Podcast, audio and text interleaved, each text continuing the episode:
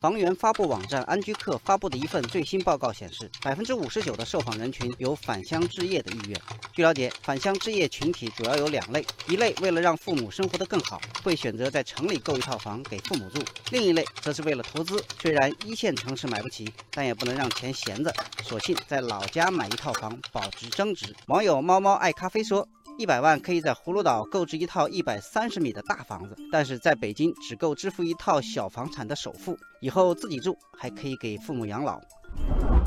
网友蛙声说，去年我用父母的资格买了郑州的一套住宅，单价一万多，首付百分之四十，大概占用了五十多万现金。这里最快的高铁距离北京只有两个半小时，我认为买的很值。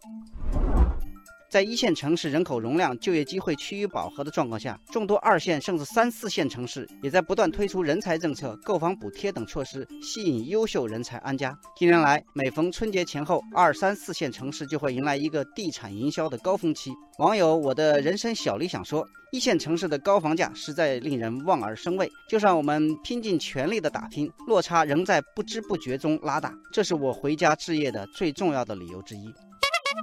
网友蓝峰工业说：“有钱有房子都不重要，重要的是要把生存转变成生活。”网友东南偏南说：“经济不断发展，大城市越来越多的产业转移到二三线城市，虽然待遇比起一线城市来说差一些，但胜在环境轻松、竞争小。宁做家乡的鸡头，不做大城市的凤尾，也是一种选择。”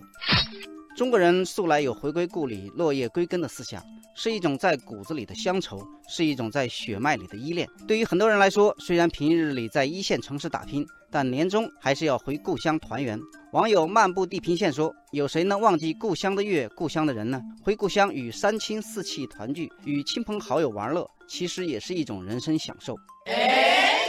网友望雨说：“天还是故乡的蓝。”人还是故乡的亲，离开这么久，开始想念故乡的天空，想念儿时的伙伴。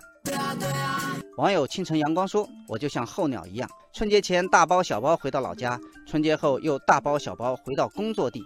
这般车马劳顿，不就是因为身体里那股血浓于水的亲情吗？落叶终归根，有房才有家，也许是时候回家买套房子了。”